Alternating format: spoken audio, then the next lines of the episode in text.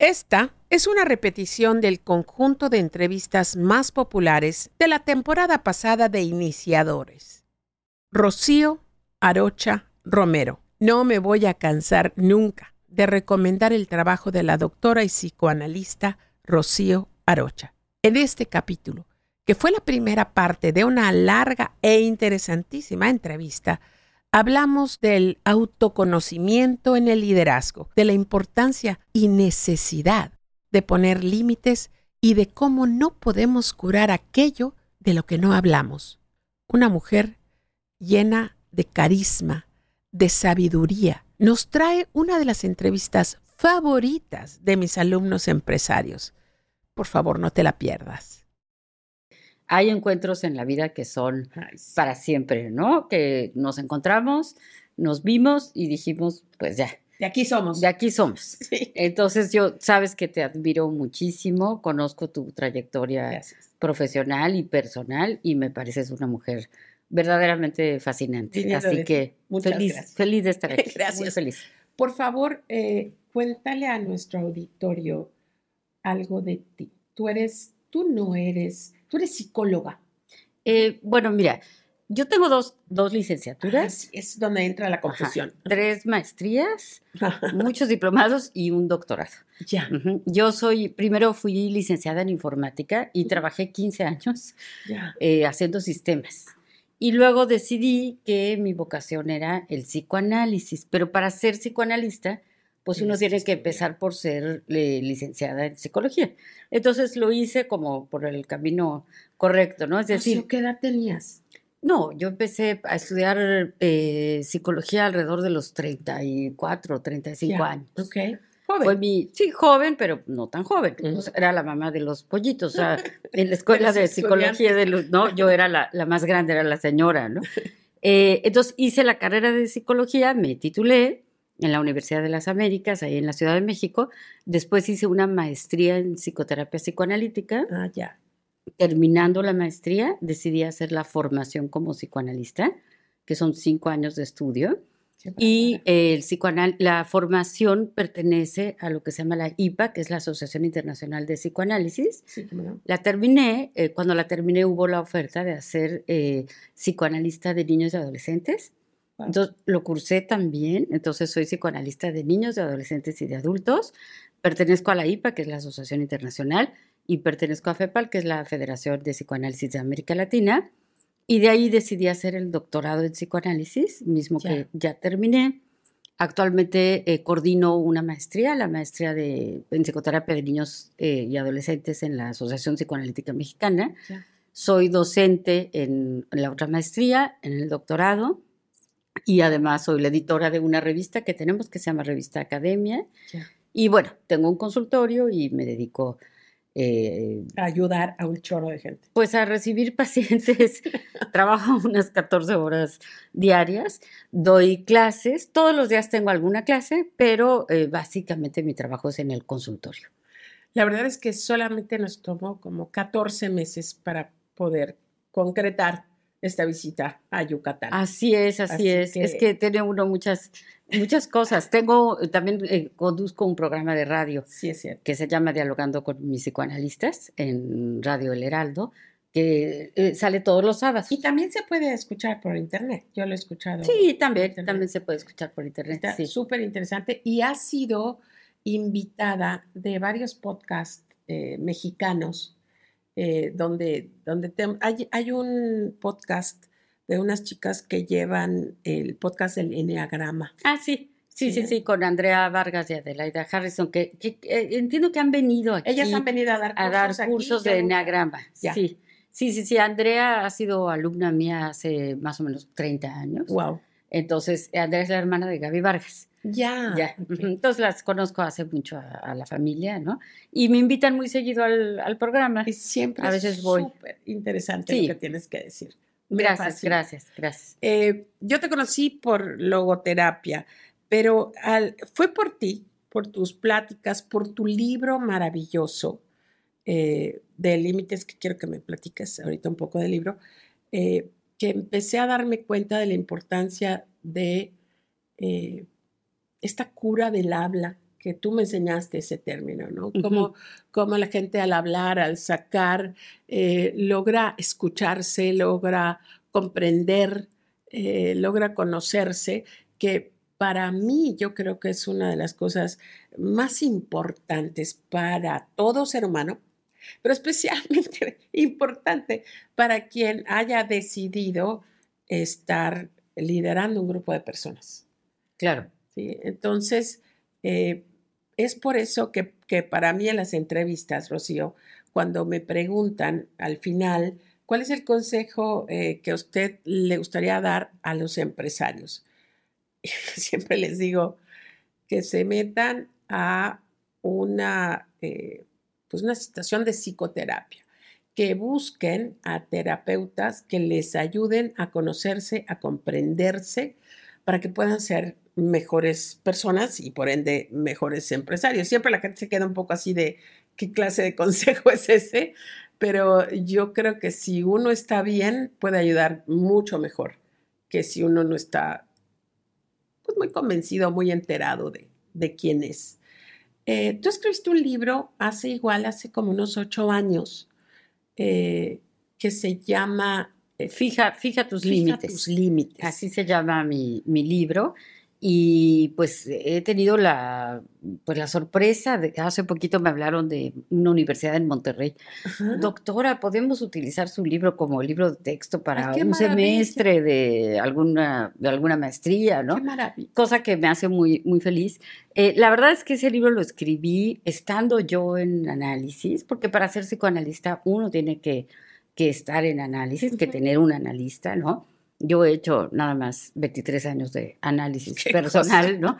Entonces, eh, pues sí, un día contacté con mi dificultad para poner límites y cómo, sí, sí, sí, sí, la mía. Qué interesante. Y cómo cuando uno no sabe poner límites, pues los depredadores, ¿verdad? Las personas que abusan, que piensan que uno es un tapete y que pueden pasar por, por encima, ¿no? Me acabas, de, me acabas de dejar boquiabierta. Yo pensaba que este libro y los ejemplos que das, tan reales, tan, todo el mundo nos identificamos con él, era por los casos que tú estudiabas. Ya, pero no. comenzó contigo. No, comenzó conmigo, comenzó este en un diván, ¿no? Es decir, yo en un diván llorando diciendo, pero no puede ser que no sea capaz de poner un límite, ¿no? Yo empiezo en el libro explicando que todos somos como una casa y que si, eh, si a la casa le quito las puertas y las ventanas, por lo menos en la Ciudad de México, si Aquí tengo una casa y está sin puertas y sin ventanas, pues ¿cuánto durará la casa? ¿No? Diez minutos, no se mete el perro callejero, eh, el pordiosero, se mete la lluvia, se mete el polvo, ratones, ratones o sea, la casa se conserva en bienestar pues más o menos tres minutos, ¿no? Entonces hago una analogía de lo que son las puertas, las ventanas y de cómo si yo acabo de conocer, por ejemplo, a una persona, pues tal vez no sea correcto invitarla a mi recámara, ¿verdad? A lo mejor esa persona la puedo recibir por el interfón o en el jardín, ¿no? O en la sala. Y ahí, de ahí voy, bueno, sacando distintos ejemplos, etcétera. Pero la verdad es un libro autobiográfico, o sea, sin decirlo, ¿no? Pero muchos de los ejemplos que están ahí son situaciones que yo he vivido porque yo no aprendí a poner límites, no sabía. Pero es una cosa que que pocos aprendimos, porque como que hay esta necesidad de agradar, de caer bien, de no ser el malo, y entonces cedemos, decimos que sí, eh, damos tiempo, no nos resistimos o no contestamos a la crítica porque eh, pues no queremos ser los pesados. Yo me acuerdo que en una de tus pláticas decías, eh, la única persona que puede opinar acerca de la manera en que te ves. O sea, eso fue años antes de la corriente del body positive y no te metas con mi cuerpo, esto. Hace años yo te escuché decir que la única persona que podía opinar acerca de tu apariencia fuera tu la señora de, tu imagen. O tu diseñadora de, imagen. ¿no? Claro, absolutamente. Como la única que puede opinar de tu peso, pues es tu nutrióloga o tu bariatra, si le pagas para ello, ¿no? Y la única que puede opinar de tu peinado, pues sí, va a ser tu peinadora o tu estilista, pero lamentablemente... Eh, todos necesitamos ser queridos, ¿no? Entonces todos hacemos muchas cosas con tal de que el otro me quiera. Bueno, unos más que otros. Hay personas que a lo mejor eh, han tenido una infancia menos carenciada, se han sentido más queridos y entonces les es más fácil poner límites. Pero habemos unos que nos cuesta más trabajo, ¿no? Y entonces, eh, pues nos ponemos de tapetes. Sí. Y cuando te pones de tapete, pues... Te pisan. Te pisan. y, y, y no lo hacemos por malos, lo hacemos porque ahí está el tapete, o sea, no, no, ni siquiera se piensa, ¿no? Entonces, si veo a esa persona, digo, pues, eh, yo me di cuenta una vez, yo di clases de matemáticas 25 años en una escuela, ¿no? Y entonces, yo era la, había un, guardia en, en, la escuela, en el estacionamiento, y cada semestre llegaba y, ay, señor, no tengo con qué pagar los uniformes de mis hijos, no me echa la mano para la escuela. Y entonces pues, yo le prestaba y le prestaba y claro, nunca me, nunca me pagaba. Y un día en el salón de maestros les digo, oigan, ¿a ustedes les pide el señor dinero para los uniformes de sus hijas? No, pues sí, ni tiene hijas y a mí nunca me ha pedido. No. Y entonces dije, yo tengo un letrero en la frente que dice, pídeme, prestado, pasa por encima de mí, eh, pídeme que te haga todos los favores que necesites. Y, y, bueno, decidí quitarme ese letrero. Ese letrero, sí. De repente se me olvida y por ahí, ¿no? O las personas, porque ya ves que las personas te ven, más o menos en 30 segundos detectan que te pueden pedir. Con este puede, con este no. Ajá, con este sí puedo, con este no, ¿no? Entonces yo tenía un letrero muy grande que decía, ay, va, Rocío, pídelo, pídele lo que sea, ¿no? Porque te lo va a dar.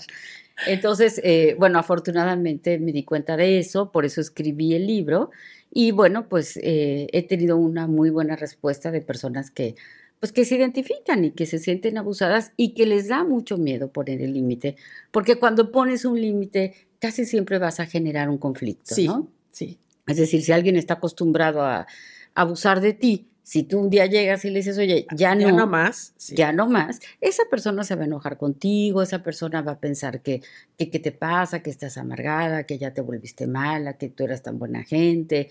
Y, y es muy difícil enfrentarse al rechazo de los otros, ¿no? O al enojo del otro que, que pues ya estaba acostumbrado, ¿no? Sí.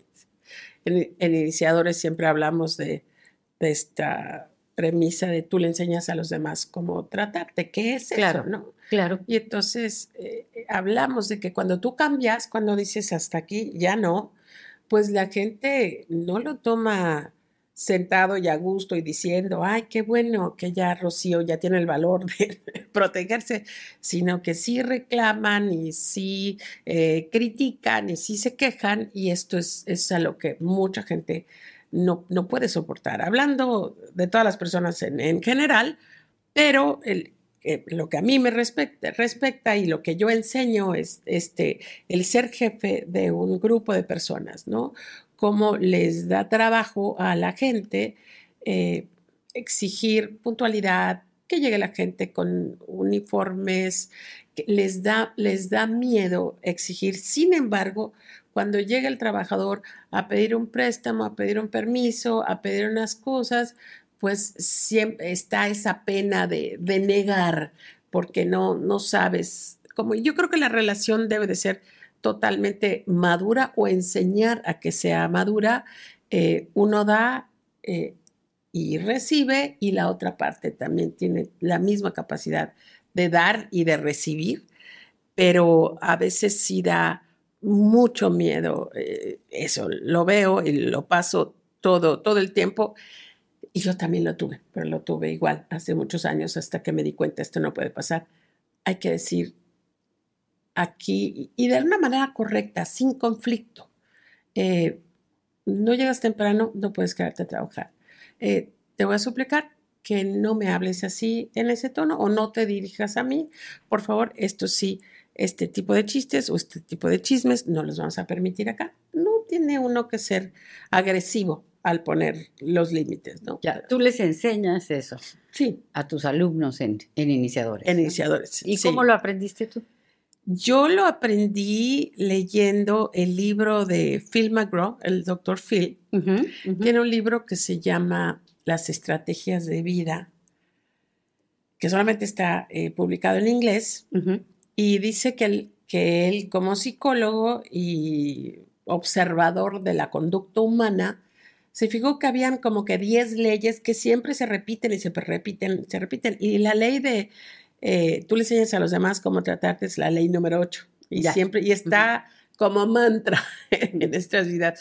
O sea, si tú le enseñas al trabajador que no pasa nada si rompe un instrumento, pues tú estás enseñando esto. Pero es, lo mismo, ¿no? Es, No pones un límite, pues la gente, como tú dices, no de maldad, sino que piensa, ah, me está enseñando que esto es posible, que no hay consecuencias, que podemos seguir así y, y todo está bien. ¿no? Entonces, son estas pequeñas cosas que enseño de lo poco que he aprendido y que por eso me encanta que tú vengas y hables de esas cosas, porque como líderes es súper importante saber que estamos aquí para trabajar, para crear una empresa, crear bienestar, pero no para ser eh, el amiguito y el buen agente y el complace todo todo el tiempo. Eso no quiere decir que seamos tiranos, egoístas y que no nos importe, pero sí crear este, este balance.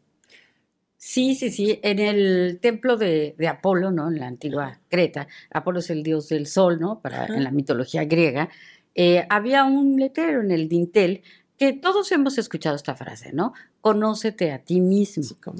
Pero esa era la entrada. A la salida, había otro letrero en el dintel de la salida, lo que pasa es que ese se destruyó antes, ¿no? Que decía, cuídate a ti mismo.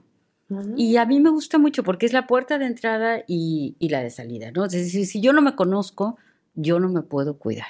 Absolutamente. El único modo para cuidarme es saber esto me hace bien, esto me hace mal, esta es mi debilidad. Entonces, eh, por ejemplo, un líder, ¿no? De, una, de una empresa, a lo mejor no ha trabajado en su persona y no conoce qué tanto eh, puede engancharse con cierto tipo de persona, ¿no? A lo mejor una persona muy exigente y entonces el, empresario, no sé, creció con un padre muy exigente y no sabe cómo responder ante eso, porque cuando el empleado le está exigiendo, pues se regresiona a cuando era niño y el papá le exigía. Y entonces eso es lo que pasa, ¿no? Es decir, eh, nosotros cuando nos relacionamos con los demás, se despiertan situaciones de infancia, se despiertan situaciones traumáticas, pero es de un modo inconsciente, o sea, no nos damos cuenta. Y de repente no estamos viendo a la persona que está enfrente, sino que estamos viendo, mm, te pongo un ejemplo sencillo, ¿no? Vamos a suponer que cuando yo iba en el kinder tenía una maestra, no sé, pelirroja, que siempre me regañaba y entonces yo ya tengo un rollo con esa predisposición, entonces a lo mejor eh, trabajo con una jefa que es pelirroja y entonces yo ya le tengo miedo o yo ya no sé cómo reaccionar ante ella porque se me está despertando esta situación de la infancia que no he trabajado. Súper interesante esto, aquí está en la cabina. Alejandra, ayer estábamos hablando con un exalumno que decía, bueno, tengo un grupo de mujeres que trabajan eh, y en una farmacia y decía, pero cuando les llama la atención, se ponen a llorar y yo no puedo con eso. Eh, y entonces prefiero no, no, llamarles la atención. Y, le, y yo le decía, espérame Roberto, es que tú tienes que llamar la atención independientemente que lloren o no lloren, porque si no tú les estás enseñando. Si lloran, me callo. Pero le digo, tú tienes que averiguar por qué ver a una mujer llorar. Claro. Te, te, te duele tanto, te mueve tanto. Le digo, yo ya no sé si fue porque de niño, y así nos quedamos en la clase del sub. Y al rato me manda así en privado un WhatsApp y me dice, no lo quise decir en clase, pero sí, me dice, viene de mi niñez. Eh, fíjate que es bastante común que los hombres, y no quiero generalizar porque hay de todo en este mundo, no, cuando ven a una mujer llorar, se, o se enojan o se paralizan. Pero en psicoanálisis he estudiado mucho que ese, ese señor, no, ese hombre, cuando era un niñito, pongamos un niño de tres años, y la mamá está llorando. Porque se siente mal, porque se peleó con el papá, porque se le murió su mamá, por lo que tú quieres. Está llorando desbordada. ¿Qué le pasa a un niño de tres años que depende absolutamente en todos los sentidos de la mamá cuando ve que la mamá está llorando? ¿Quién me va a dar de comer? ¿Quién me va a llevar a la escuela? ¿Quién me va a tapar cuando tenga frío? ¿Quién me va a curar? el mundo se acaba, porque para un niño de tres años, la mamá pues es absolutamente su microcosmos, ¿no? Es, es todo lo que tiene a su alrededor. Entonces la ve llorar y el niño se siente verdaderamente eh, desprotegido, abrumado. Ya no diga si la mamá está enferma. Por eso es muy difícil que un hombre tolere que su mujer esté enferma o que llore, ¿no? Es decir... Ah, ese es el motivo. Sí, claro, claro. Porque siempre nos quejamos las mujeres de que nosotros nos podemos enfermar, tener COVID, fiebre, viruela, pero sigues preparando. Pero te levantas y haces, el claro. Y si el hombre tiene un pequeñito resfriado, se está muriendo. Sí. No, no, se está muriendo. Ah, yo, yo digo un poco de chiste, ¿no? Yo tengo tres hijos, hombres, bueno, ya son adultos, ¿no? Pero digo, lo peor que les podía pasar en la vida cuando vivían conmigo y eran pequeños era o que yo llorara o que me enfermara. y ah, además pienso que, que no ha nacido el hombre que sea capaz de tolerar la enfermedad o el, o el, llanto de su mujer, no porque no sea muy lindo, generoso, hay hombres maravillosamente cuidadores, protectores que se hacen cargo de esta, de esta mujer, ¿no? Pero es ese recuerdo infantil. Claro. Entonces, lo que te comentaba eh, tu, tu, amigo, ¿verdad? Eh, de, de, no las puedo regañar a las empleadas porque si lloran ya no sé qué hacer, pues en realidad sí se está yendo a su infancia, ¿no? Y a ese sentimiento de vulnerabilidad ante la, la madre que llora, ¿no? La madre que, que, ya no me puede proteger. Pero como eso son un sinfín de cosas en, en nuestra vida, ¿no? Es decir, eh, la infancia que no ha sido trabajada, Freud decía, lo que no se repara se repite. ¿Sí? Entonces las cosas, las heridas que tenemos de la infancia que no hemos trabajado, porque nos da miedo ir a psicoanálisis, nos da miedo enfrentarnos a nosotros mismos, ¿no? Em, lo que no hemos trabajado lo vamos a seguir repitiendo y se va a convertir en una especie de, destino repetitivo de donde no puedo salir. Y pues yo siempre, siempre eh, digo, a ver, si te duele la muela y haces una clase de yoga, ¿se cura? Yo, no, para nada. Bueno, y si te duele la muela y vas de rodillas a la villa, ¿se cura? Para nada. Bueno, y si te duele la muela y vas con el ginecólogo, ¿se cura? No, hay ninguna oportunidad de que eso pase. Ok, si te duele la muela, la única persona que puede ayudarte se llama dentista. Así es. Que tiene su aparato de rayos X, que te, va, te lo va a poner y va a decir, usted necesita una endodoncia, necesita un implante, necesita tal X, ¿no? El, trabajo que se necesite. Ahora, si no voy al dentista, ¿qué va a pasar con esa muela? Pues se va a infectar y va a ir infectando el, resto de las piezas, ¿verdad? Y finalmente, pues me va a quedar prácticamente sin dientes, ¿no? Bueno, si te duele eh, tus afectos, tus emociones, es decir, estás triste, estás ansioso, estás deprimido, tienes una fobia, tienes tics, tienes insomnio, pues vas a la villa, no, vas al dentista, no, vas a hacer yoga, no, tienes que ir con un psicoanalista. Yo sí eh, hago énfasis en esto porque se requiere un profesional que tenga cédula profesional, porque lamentablemente en este, en este, este es un país de aficionados, ¿sí? Sí. Hay personas que toman un diplomado ahora y ya ponen un consultorio y no van a tener los elementos suficientes para saber si la persona requiere de eh, ayuda psiquiátrica, de ayuda neurológica o exclusivamente la terapia, es decir, a cada sapo su pedrada, ¿no? Y habrá eh, eh, situaciones distintas. Pero puede pasar que la persona diga, no, pues me voy a curar solito, ¿no? Los psicoanalistas decimos un poco de broma. A nosotros nos llegan ya después de que fueron a la villa, les leyeron las cartas, fueron, hicieron una, una limpia, una limpia, eh, ya fueron con tres este, pseudoterapeutas, ¿no? A Catemaco, y ya se les está cayendo la boca, ¿verdad? Y entonces ya, ya llegan con nosotros. Y yo he escuchado mucho pero ¿por qué le voy a contar mis cosas a un extraño? Digo, pues tú vas y le abres las piernas al ginecólogo, tú vas y le abres la boca al, extraño que es el dentista, ¿sí? Y... Eh, eh, Porque te va a curar. Claro. Y sí es un extraño, pero le dices, por favor, sáqueme de una radiografía, ¿no? O sea, vea lo más profundo de mí porque me está doliendo esto, porque tengo una bolita, porque tengo algo que me, que me molesta, etcétera. Entonces, bueno, pues el psicoanalista sí, sí le voy a contar las cosas a un extraño. Rocío, aprovechando que estás aquí, ¿puedes hacer esta eh, aclaración de qué hace un psicólogo, un psiquiatra, un terapeuta?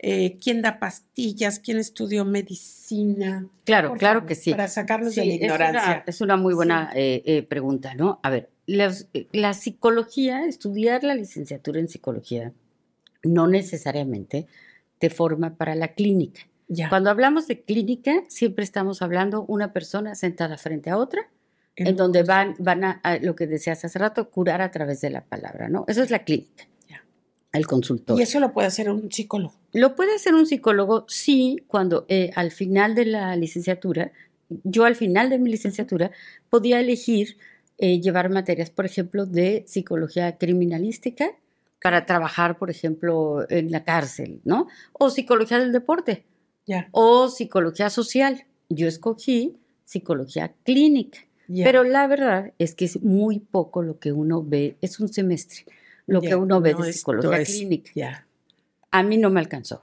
Es decir, de ahí no sentía yo que podía poner un consultorio y empezar a recibir pacientes. Hoy ya está regulado, afortunadamente. Todavía la gente no lo sabe mucho, pero ya está regulado. Hoy por hoy tienes que estudiar la licenciatura en psicología y después tener una maestría. Para poder poner un consultorio. Una maestría en psicoterapia y ahí sí hay distintas áreas de la psicoterapia. La mía es la psicoterapia psicoanalítica, pero hay otras áreas de psicoterapia. Ahora, una vez que uno hace la maestría, algunos de nosotros hacemos la formación como psicoanalistas. Correcto. Ahora, el psicoanalista puede diagnosticar, puede trabajar en un hospital psiquiátrico, puede distinguir las distintas patologías, pero no puede medicar. Ya. ¿Quién puede medicar? El médico, que es un médico general y que hace una especialidad en psiquiatría. Esa es eh, la única persona que puede medicar. Bueno, también un neurólogo, porque a veces el problema no es psiquiátrico, es neurológico. Y ahí también hay una diferencia importante, porque vamos a pensar en un déficit de atención. Ese le toca más al neurólogo que al psiquiatra. Al psiquiatra le va a tocar más la esquizofrenia, un trastorno bipolar, una depresión profunda.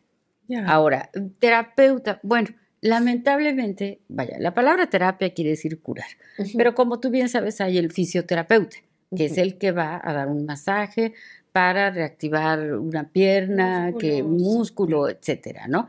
Entonces, hay terapeutas de distintas eh, especialidades, digamos, dentro del área de la, de la psicoterapia. Eh, y hay el, el psicoterapeuta de corte psicoanalítico, que no es lo mismo que ser psicoanalista. Ya. La formación completa como la tengo yo, pues son 16 años en total, ¿no? Qué bárbaro. la licenciatura en psicología, la maestría en psicoterapia psicoanalítica, que son tres años, cinco años de- para formarse como psicoanalista, eh, tres como psicoanalista de niños y adolescentes y el, el doctorado, ¿no? Rocío, ahorita eh, no es que como, como que nos hemos fijado más por, por la vida que llevamos, por el mundo, no sé, en, esta, en este bienestar o malestar eh, de la salud mental que estamos viviendo ahora. En los años que llevas eh, dando terapia, ¿has visto un cambio? ¿Has visto una intensificación de, las confusiones de la gente en sentido de soledad, depresión, confusión, falta de sentido por la vida? ¿O esto es algo que hemos sentido desde siempre las personas? Eh, mira, es eh, una excelente pregunta. Hace años estaba totalmente estigmatizada la salud mental, ¿no? Es decir, si en la casa teníamos a alguien deprimido, alguien, alguien se había suicidado, etcétera, se escondía, se callaba, eh, ¿no? Decían la ropa sucia se lava, Se en, lava casa, que yo digo no se lava, más bien se queda ahí apestando, ¿no? Pero bueno, entonces antes no había esta cultura de ir a buscar ayuda profesional. Poco a poco ha ido introduciéndose más esta cultura, lo cual pues es muy, muy importante, ¿no? En, países como Francia, por ejemplo, que es el país más psicoanalizado del mundo, Francia, Argentina también, pues ahí hasta es como una cosa de estatus, ¿no? Tengo a mi psicoanalista, entonces soy, soy... Como tienes a tu peinadora, exacto, tengo a mi psicoanalista, ya. Eh, eh, ahora, eh, sí se ha incrementado, por lo menos, vaya, en estadísticas es muy difícil decirlo porque antes la gente no iba ya. al psicoanálisis, no iba, era muy, muy raro, ¿no? ¿Qué hacían? Pues internaban ahí en una clínica psiquiátrica al familiar que estaba presentando, pero ya síntomas muy graves, ¿no? Es decir, intentos de suicidio, actos de violencia, quizá alguna sociopatía, ¿no? Como delincuencia, etcétera. Ahora, ya se puede ir y entonces las personas se van atreviendo cada vez más a decir, creo que necesito ayuda. En los años que yo tengo de experiencia, afortunadamente lo que he visto es cada vez más hombres acuden a psicoanálisis. Lo cual era muy raro. Yo cuando empecé, mi consultorio era el 90% mujeres y 10% hombres. Hoy tengo un 70% de hombres y un 30% de, ¡Qué maravilla! mujeres. Sí, sí, sí, sí. Entonces, esto es maravilloso, ¿no? ¿Por qué? Porque, bueno, pues eh, todos tenemos muchas cosas que trabajar en, en nuestras personas, ¿no? Ahora, la, actualmente los padecimientos son depresión, sí. esto que se llama la clínica del vacío, es decir, las personas que sienten que su vida no tiene ningún sentido, que se sienten vacías y que entonces se llena a través de básicamente adicciones, ¿no? Y ansiedad.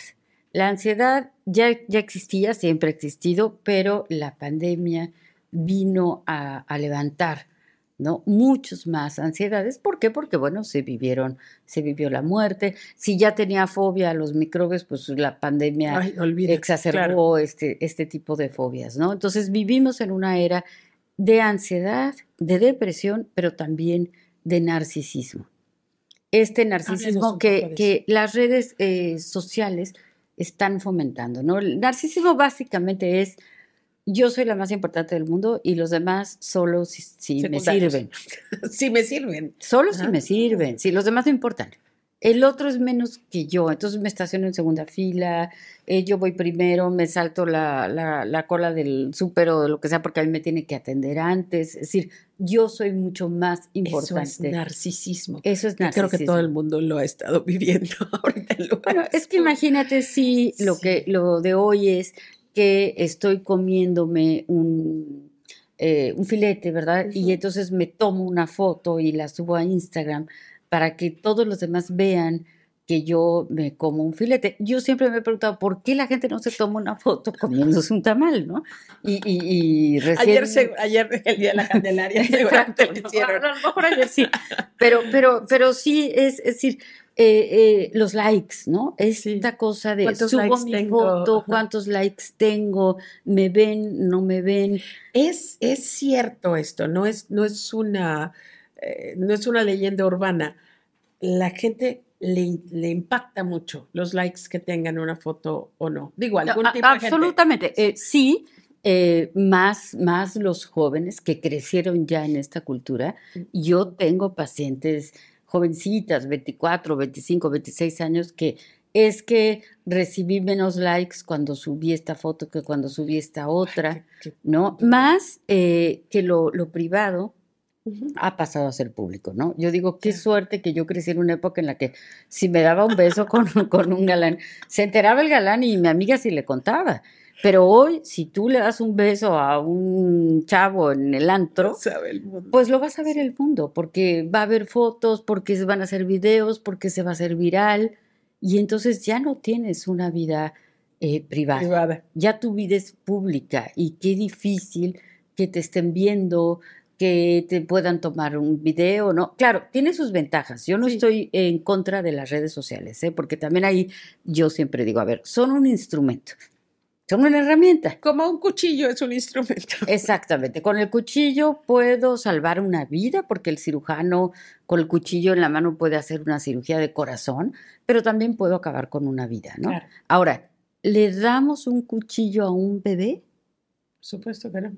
Pues no, porque si yo le doy un cuchillo filoso a un bebé, se va a cortar, se va a lastimar. Bueno, le doy un acceso a una pantalla a una jovencita de 13 años, pues mejor no, porque es una herramienta que se requiere, como con cualquier herramienta, tener una cierta madurez, un cierto criterio, un cierto conocimiento.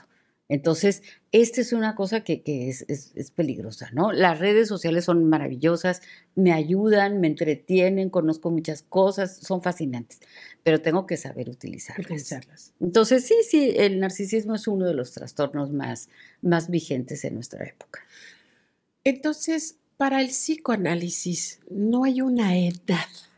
Por ejemplo, como mujer te empiezas a hacer mamografías a cierta edad, y si eres hombre, algún tipo de exámenes a cierta edad, pero para empezarse a ayudarse con, con esta cura del habla, quisiera saber si nos puedes ayudar.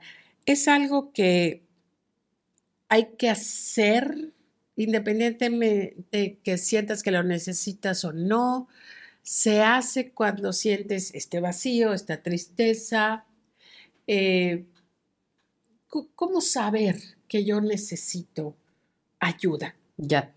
Eh, mira, yo la paciente más chiquita que tengo tiene tres años. ¿Qué? Tres, tres. Y es una delicia, ¿no? Pero, ¿por qué llevaron a esta niña conmigo los papás?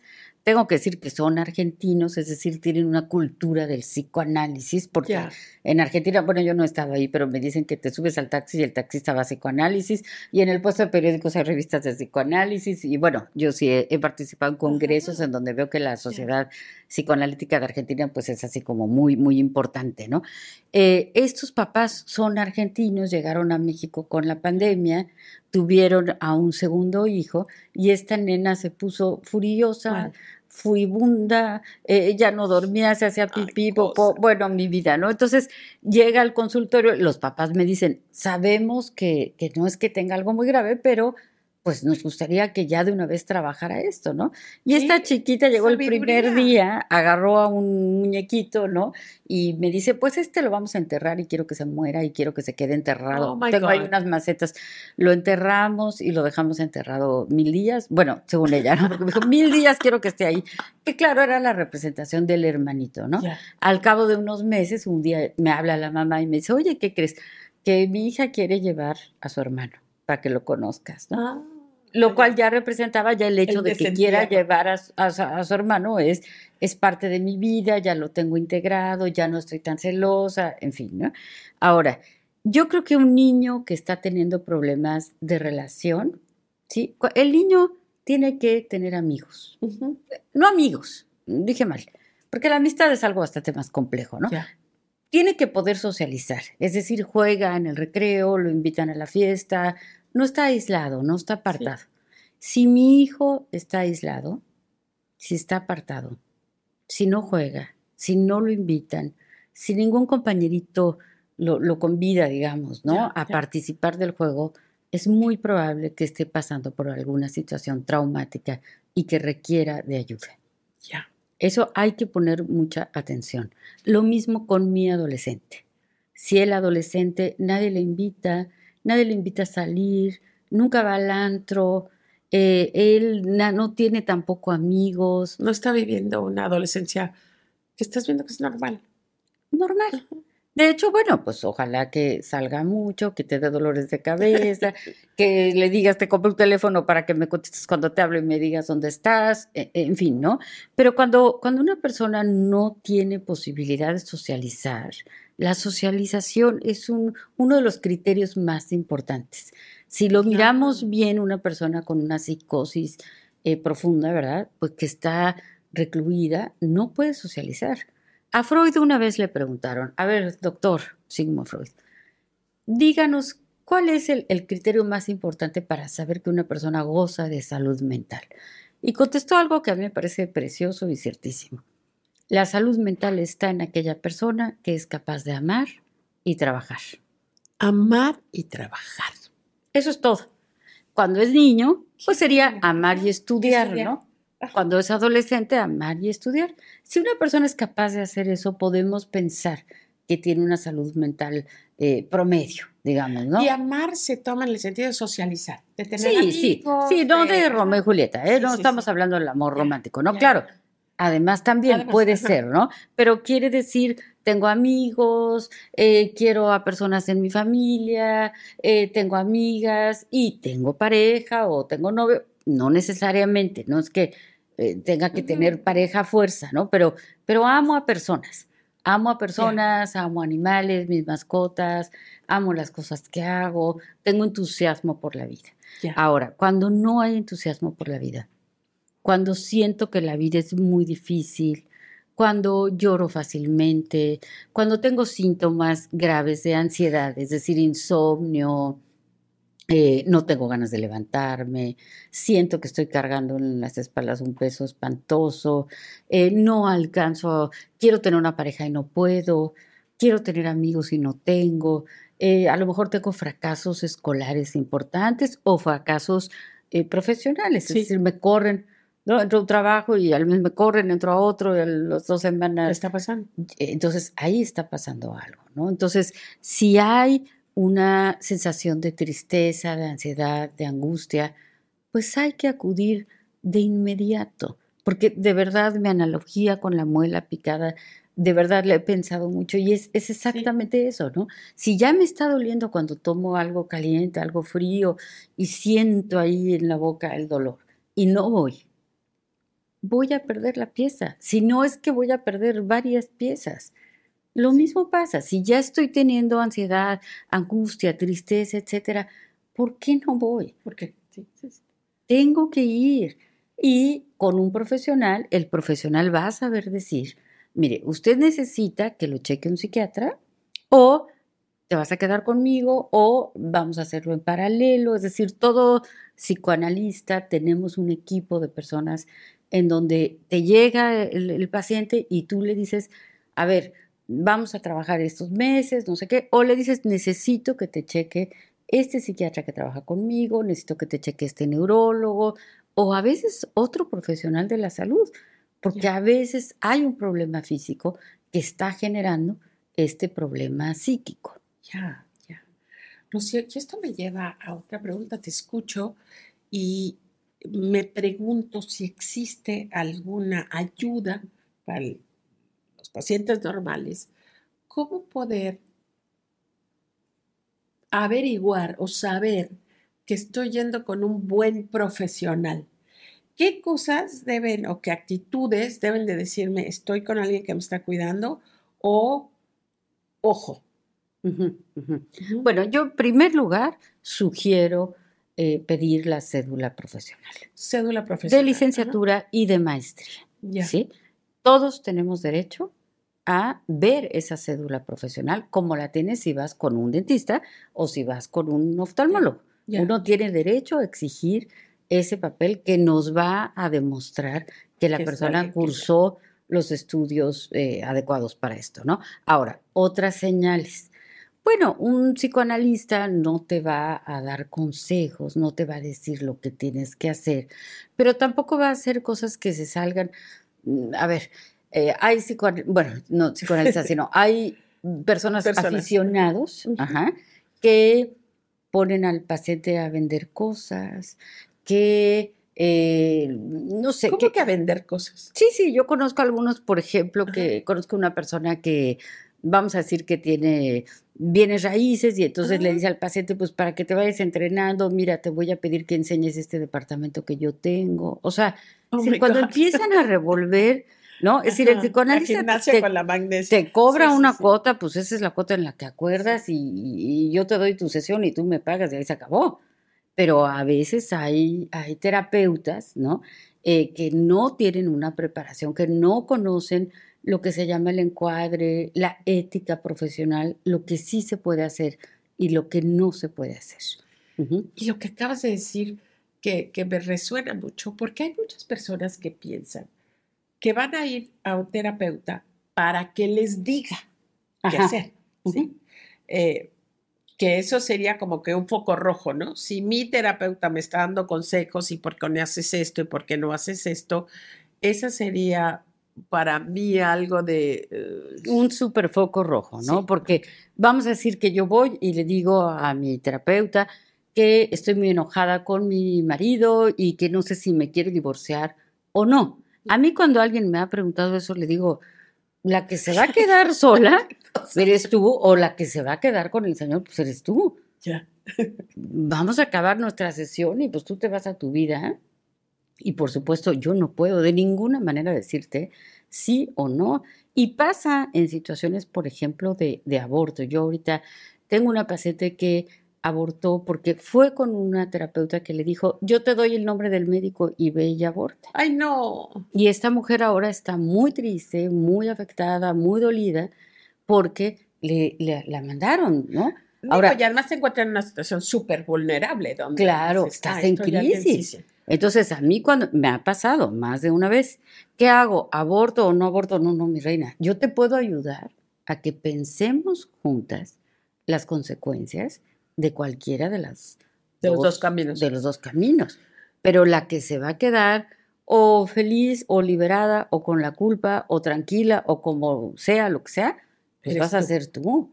Uno no puede cargar con la responsabilidad de la vida del, del otro, ¿no? Entonces ahí sí hay que tener mucho cuidado porque sí, sí, fíjate, yo tengo una dermatóloga a la que Ajá. quiero mucho, ella es la que me dijo esta frase de vivimos en un país de aficionados porque me dice, Rocío, voy a una cena y la señora me dice es que tengo un lunar, entonces me dan ganas de decirle, pues a ver, quítese la blusa y enséñame toda su piel, ¿no? Para que yo pueda diagnosticarla. Yo no puedo diagnosticarla en, en la cena. Usted Claro. tiene que ir a mi consultorio, ahí tengo mi espejo, mi lupa, no sé, las Sí, claro. herramientas del dermatólogo, ¿no? Pasa lo mismo, ¿no? Eh, nosotros a veces eh, la persona sabe que tú te dedicas al psicoanálisis y entonces en la cena te quiere preguntar, no Acerca sé, de tu relación con su mamá. Exacto, y entonces, no, no, aquí no. Necesito que estés en mi consultorio y ahí en un marco, en un dispositivo perfectamente delimitado de espacio, de tiempo, de, de un acuerdo eh, mutual en cuanto a lo económico, etcétera, ¿no? Pues ahí podemos trabajar. Ya. Y eso, eso que, que, que dice que la eh, esta psicoterapia es la cura del habla, es eso. Cuando uno va hablando en voz alta y va contando cosas que a lo mejor no cuentas a un amigo cercano o no le cuentas a tu pareja porque te da pena, ese escucharte es lo que te va haciendo. Eh, sí, bueno, mira, eh, Freud eh, decía también, ¿no? Eh, habla la palabra o habla la conducta o habla el cuerpo. Entonces, vamos a suponer que yo odio a mi marido y yo no tengo a nadie a quien decírselo, porque pues si se lo digo a él, a lo mejor Me va a dejar quien me mantiene. me va a dejar que Sí. me mantiene, ¿verdad? No se lo puedo decir a mis hijos porque, bueno, o- ojalá no sí. se los diga porque pues es el papá de ellos y entonces les va a hacer un daño. A lo mejor no le puedo decir a mis amigas porque pues pongo fotos en Instagram de que los dos estamos dando besos y somos muy felices, ¿no? Entonces necesito de mi psicoanalista para poder decirlo. Pero vamos a suponer que yo no tengo un, un espacio seguro como es el del psicoanalista, ¿no? Entonces habla mi conducta. O sea, él acaba de comprarse un auto que había soñado años con tener. Y entonces le digo, ¿me prestas tu coche para ir al súper? Sí, me lo presta y en la esquina, pues, De casualidad. de casualidad, sin querer, queriendo, lo estrello. Ya. Ahora, o le quemo, también sin querer, queriendo, se me queda la plancha encima de su camisa favorita recién. Eh, la tercera opción sería que hablara El cuerpo. mi cuerpo. ¿Por qué no me busco una buena enfermedad? Así de esas que me tiene que cambiar el pañal, me tiene que subir al silla de ruedas, tiene que gastar muchísimo dinero en, eh, en ayudarme a mi recuperación, porque ahí sí, pues ahí sí me lo, ¿no? O sea, ahí sí le doy la en, la torre a- y me la paga lo que, lo que ha hecho, ¿no? Entonces, de que hable la palabra a que hable la conducta o el cuerpo, sale más barato Que hable que hable la palabra, ¿no? Y hay un psicoanalista, eh, Meltzer, ¿no? Eh, que, que decía, un buen análisis no tiene precio. Un mal análisis sale carísimo, lo cual es cierto. ¿sí? En, In- en Inglaterra, en Alemania, en Alemania se hizo un estudio recientemente eh, para eh, conseguir que las compañías de seguros pagaran sesiones de psicoanálisis. Este estudio, que se hizo longitudinal 25 años, se vio que las personas que van a psicoanálisis se enferman menos y tienen menos accidentes. Te voy a decir que voy a corroborar esto ahora porque mi ahijado está viviendo en Hamburgo. Ya. Y eso es lo que le dijo a su mamá ahorita ya descubrieron en Alemania, yo voy a ir a terapia, eh, me la paga el gobierno, porque el gobierno ya descubrió que le sale mucho más barato tener a la gente vigilada, eh, conversada, tratada, por esto que acabas de decir. Así es, porque cuando voy a análisis pienso y luego actúo. Cuando no voy a análisis, actúo. Después me arrepiento. Y, luego pienso, pero lo que pienso son eh, solamente arrepentimientos, ¿no? ¿Por qué? Porque el análisis me va a ayudar a pensar, a escucharme, a tomar decisiones, a, postergar la acción. ¿sí? Es muy grave que yo actúe nada más porque me enojé y entonces voy a actuar, entonces manejo a toda velocidad o, o cometo un acto del cual me puedo arrepentir muchísimo. Cuando me escucho primero, aprendo a escucharme, escucho en voz alta y, digamos, peloteo mis ideas con mi analista, entonces voy a tener pues una fortaleza mayor para decidir qué quiero hacer con lo que me está pasando. Estoy encantada, como seguramente está encantada toda la gente que te está escuchando, porque aunque ya se habla más del psicoanálisis, no se habla tanto, eh, como debiera eh, hacerse. Yo soy una promotora de esto, de, eh, en la empresa tenemos como valor el hablar con la verdad, pero es una cosa, es el valor más difícil de llevar, porque a la gente le cuesta muchísimo trabajo. Digo, yo no le pido a mis colaboradores que me cuenten intimidades, ¿no? Pero simplemente que expresen algo que les hace sentir incómodos o que vean alguna injusticia o algo, porque sí da mucho trabajo hablar. Yo no sé si esto es algo que nos pasa más en Yucatán que en el resto del país, eh, pero sí, sí encuentro muchísimo esto de no querer hablar para, para no ofender, para no mover las olas, para no causar problemas. Eh, por eso encuentro tan útil el buscarnos un espacio donde nosotros podamos desahogar estas cosas. Si alguien te preguntaba que por qué, o la gente pregunta por qué ir con un extraño, pero es que es la cosa más, para mí es la cosa más liberadora y fácil. Eh, se me acuerda que el cuento eh, donde es el peluquero del rey, no sé si lo conoces. No. El peluquero del, había un rey que tenía orejas de burro entonces, como le daba mucha pena, cuando venía un peluquero, eh, le quitaba la gorra, veía las orejas de burro y ya que le cortaba el pelo, eh, el rey lo mandaba a matar para que no cuente. Ya. Entonces, ya no quedaban peluqueros en la ciudad y eh, más que uno. Y el peluquero no quería, no quería, no quería, no quería. Y le dice, Majestad, es que todos los, los peluqueros mueren después de venir con, con usted. Y le dice él, bueno, te voy a decir este, que yo tengo un secreto que tú vas a descubrir. Y si me prometes jamás, jamás decirlo, entonces eh, te voy a respetar la vida. Ve las orejas del burro, se asusta, pero él cumple su promesa, pero no quiere morir. Pero pasan algunos años y se encuentra con, con un sabio y, y, le dice, este, es que me está matando algo, pero sea algo que quiero expresar, pero prometí no decirlo. Entonces le dice que vaya a gritarlo en el hueco de un tronco, de, un, tronco hueco, porque era esa necesidad. Termina de otra manera muy simpática el, cuento, pero el caso es esta necesidad de expresarse. Siempre, es, recuerdo esto, lo que tienes que decir, lo que tienes que hablar o escribir. Qué maravilla que ahorita en México se esté dando se está viendo más normal el hecho de que nosotros podamos ir, ir a conversar con un terapeuta, hablarle. A veces también está el sentimiento de lo que me pasa a mí no es tan importante como para ir a decirse, no es para tanto, ahorita se me pasa. Y este es, esto es algo que, que un profesional puede decirte, ¿no? Sí, claro, que eh, el profesional, eh, eh, una de las cosas más importantes es que no tiene intereses creados contigo, ¿no? Es decir, hay cosas que no le puedo decir a mi marido.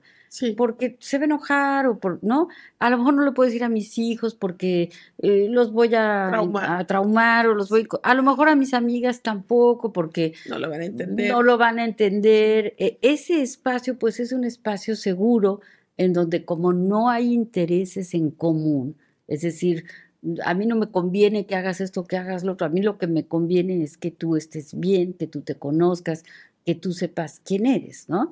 Ahora, esto que decías está muy, muy bueno tu, tu cuento, luego me cuentas sí, el, final, este, pero esto que decías de, de, lo que, en primer lugar, lo que no se denuncia se perpetúa. Si yo no denuncio una situación de abuso, una situación de violencia, una situación eh, que, se, que, se, extraña, que es anómala, esta va, va a continuar. Otra cosa de hablar, yo lo he visto mucho con mujeres eh, abusadas, ¿sí? con mujeres que a lo mejor tienen una pareja que les pega. Entonces, y no lo hablan con nadie, porque es parte del sistema de abuso emocional, ¿no? Cuando una mujer así llega al consultorio, y me dice, pues es que mi marido me dio de bofetadas o me rompió la boca porque no le gustó el desayuno. Y yo pongo una cara de, de asombro, de enojo, una cara que se debe de poner, ¿no? De, ¿qué? ¿Esto está pasando? ¿Qué? O, sea, ¿en serio? O sea, sí, te pegó, por, te rompió la boca porque no le gustó el... De, o sea, ¿de verdad? Este en serio, de verdad, esta cara de, cómo esto es lo que estás viviendo, va a hacer que esta persona pueda darse cuenta de lo anómalo, de lo extraño de su situación. Ya. De, es decir, cuando yo confronto con el otro lo que estoy viviendo, lo saco de mi recámara, lo saco de mi casa, de mi espacio privado y se lo muestro al otro, el otro me va a dar una eh, el, testigo, digamos, ¿no? que está viendo esto que está pasando, me va a dar una retroalimentación que me puede ayudar a saber si es normal o si no es normal. A saber si debo dejarme o si tal vez pueda pensar en, en alternativas, ¿no?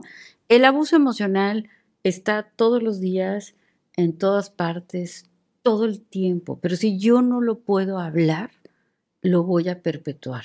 Es decir, va a seguir porque lo voy a, normalizar. Entonces, eh, el poder de la palabra es inmenso. Si una persona no puede acudir con un profesional, el simple hecho de escribirlo puede ayudarle, pero cuidado, cuidado. Por ejemplo, yo tuve una paciente que tenía un amante y entonces escribía en su computadora, eh, describía los encuentros con, con esta persona. Lamentablemente, un día, pues, deja abierta su computadora, eh, el hijo, no sé, se la pide prestada para algo y descubre toda esta historia. Qué horror. Entonces, también el espacio eh, terapéutico, el espacio analítico, va a ser un espacio 100% seguro porque eh, los psicoanalistas tenemos un código de ética en donde lo que me cuente mi paciente, dentro de lo que se llama el setting analítico, es decir, del consultorio, pero también afuera, si es que ha sido mi paciente o es mi paciente, no lo puedo repetir de ninguna manera, bajo ninguna circunstancia, en otro, en otro foro, ¿no? Ya. Sí, a veces ponemos ejemplos como yo digo, ay, tuve una paciente, ¿qué tal? Pero los datos están alterados. exactamente, ¿no? O sea, son. vive aquí en Mérida. Eh, o sea, es decir, son datos que a veces son historias que hemos leído, que un supervisando nos ha platicado de un paciente que tiene. En fin, claro. nunca se da un dato que pueda eh, hacer que se localice o que se sepa de quién estoy hablando. Claro, claro, claro. No, súper interesantísimo. Me encanta porque sí, vamos a tener eh, segunda parte, otra entrevista. Muy, muy pronto se nos fue como agua esta hora, eh, pero espero que hayamos eh, dado, tú más que yo, suficientes argumentos para cuando menos invitar a la gente a reflexionar de que hay ayuda, allá afuera, para cosas que a lo mejor estamos normalizando, para sentimientos que pensamos que es la cruz que debemos de llevar y que no hay necesidad de, vivir así, de vivir sufriendo, por una parte. Y por otra parte, entender el, hablar con un eh, psicoterapeuta, cómo te ayuda a comprenderte, a analizar a esos 20 que caen y a decir, ah, sí, es cierto, no me había dado cuenta. Yo sé que me ha ayudado infinitamente. Eh, yo soy fan de la terapia desde hace, desde que tenía 40 años, tengo 64, o sea que ya llevo bastantes y le, y le atribuyo eh, muchísimo, eh, muchas cosas de fortaleza, de seguridad y de, de comprensión de la persona que soy. Entonces es algo que, que siempre promuevo y en este capítulo también lo estoy usando para esto. Por favor, Rocío, dinos, ¿dónde podemos conseguir tu libro? ¿Y cuáles son tus redes? Eh, ¿Y dónde te podemos seguir? Bueno, yo ya lo sé, pero nos quieres compartir. Muchas gracias. Sí, claro que sí. Eh, bueno, yo tengo una, un blog, rocioarocha.com Rocío con C, Arocha es una sola R, rocioarocha.com. Eh, tengo un TikTok. Sí. donde me llamo. Ay, cuéntanos Estoy divertidísima con el TikTok. Fabuloso. Divertidísima. Yo creía que era algo así como nada más de jóvenes, no sé, no le había entendido. Y hace poco una amiga me mandó uno, lo vi y dije, qué divertido, está facilísimo de hacer. Y entonces, eh, tengo poquito tiempo, eh, empecé en enero, pero me estoy divirtiendo muchísimo. Lo que vamos a ganar, los que te vamos a seguir, porque estás llena de, de, sabiduría. Hago uno al día, ¿no? De menos de un minuto. Ahí me llamo Rola pero también es Rocío-Arocha. Perfecto. Eh, y tengo un canal de YouTube que también se llama Rocío Arocha. Eh, bueno, mi mail es rocioarocha.gmail.com. Si a alguien le interesa el libro, pues lo tengo en, PDF, ¿no? Y entonces lo puedo mandar digital. Y también lo tengo eh, impreso. Y pues ya, eso es lo que tengo. No, muchísimo, muchísimo valor, muchísimo contenido, muchísimos consejos, ayuda y, sobre todo para mí esta invitación para que exploremos este camino de la cura del habla. Gracias por estar con nosotros. Gracias a ti, Maru. Nos vemos pronto. Muchas gracias por escucharnos. Si encontraste la información útil o entretenida, por favor compártela. Queremos que mucha más gente conozca iniciadores. Esta fue una producción de Maru Medina desde Mérida, Yucatán, México.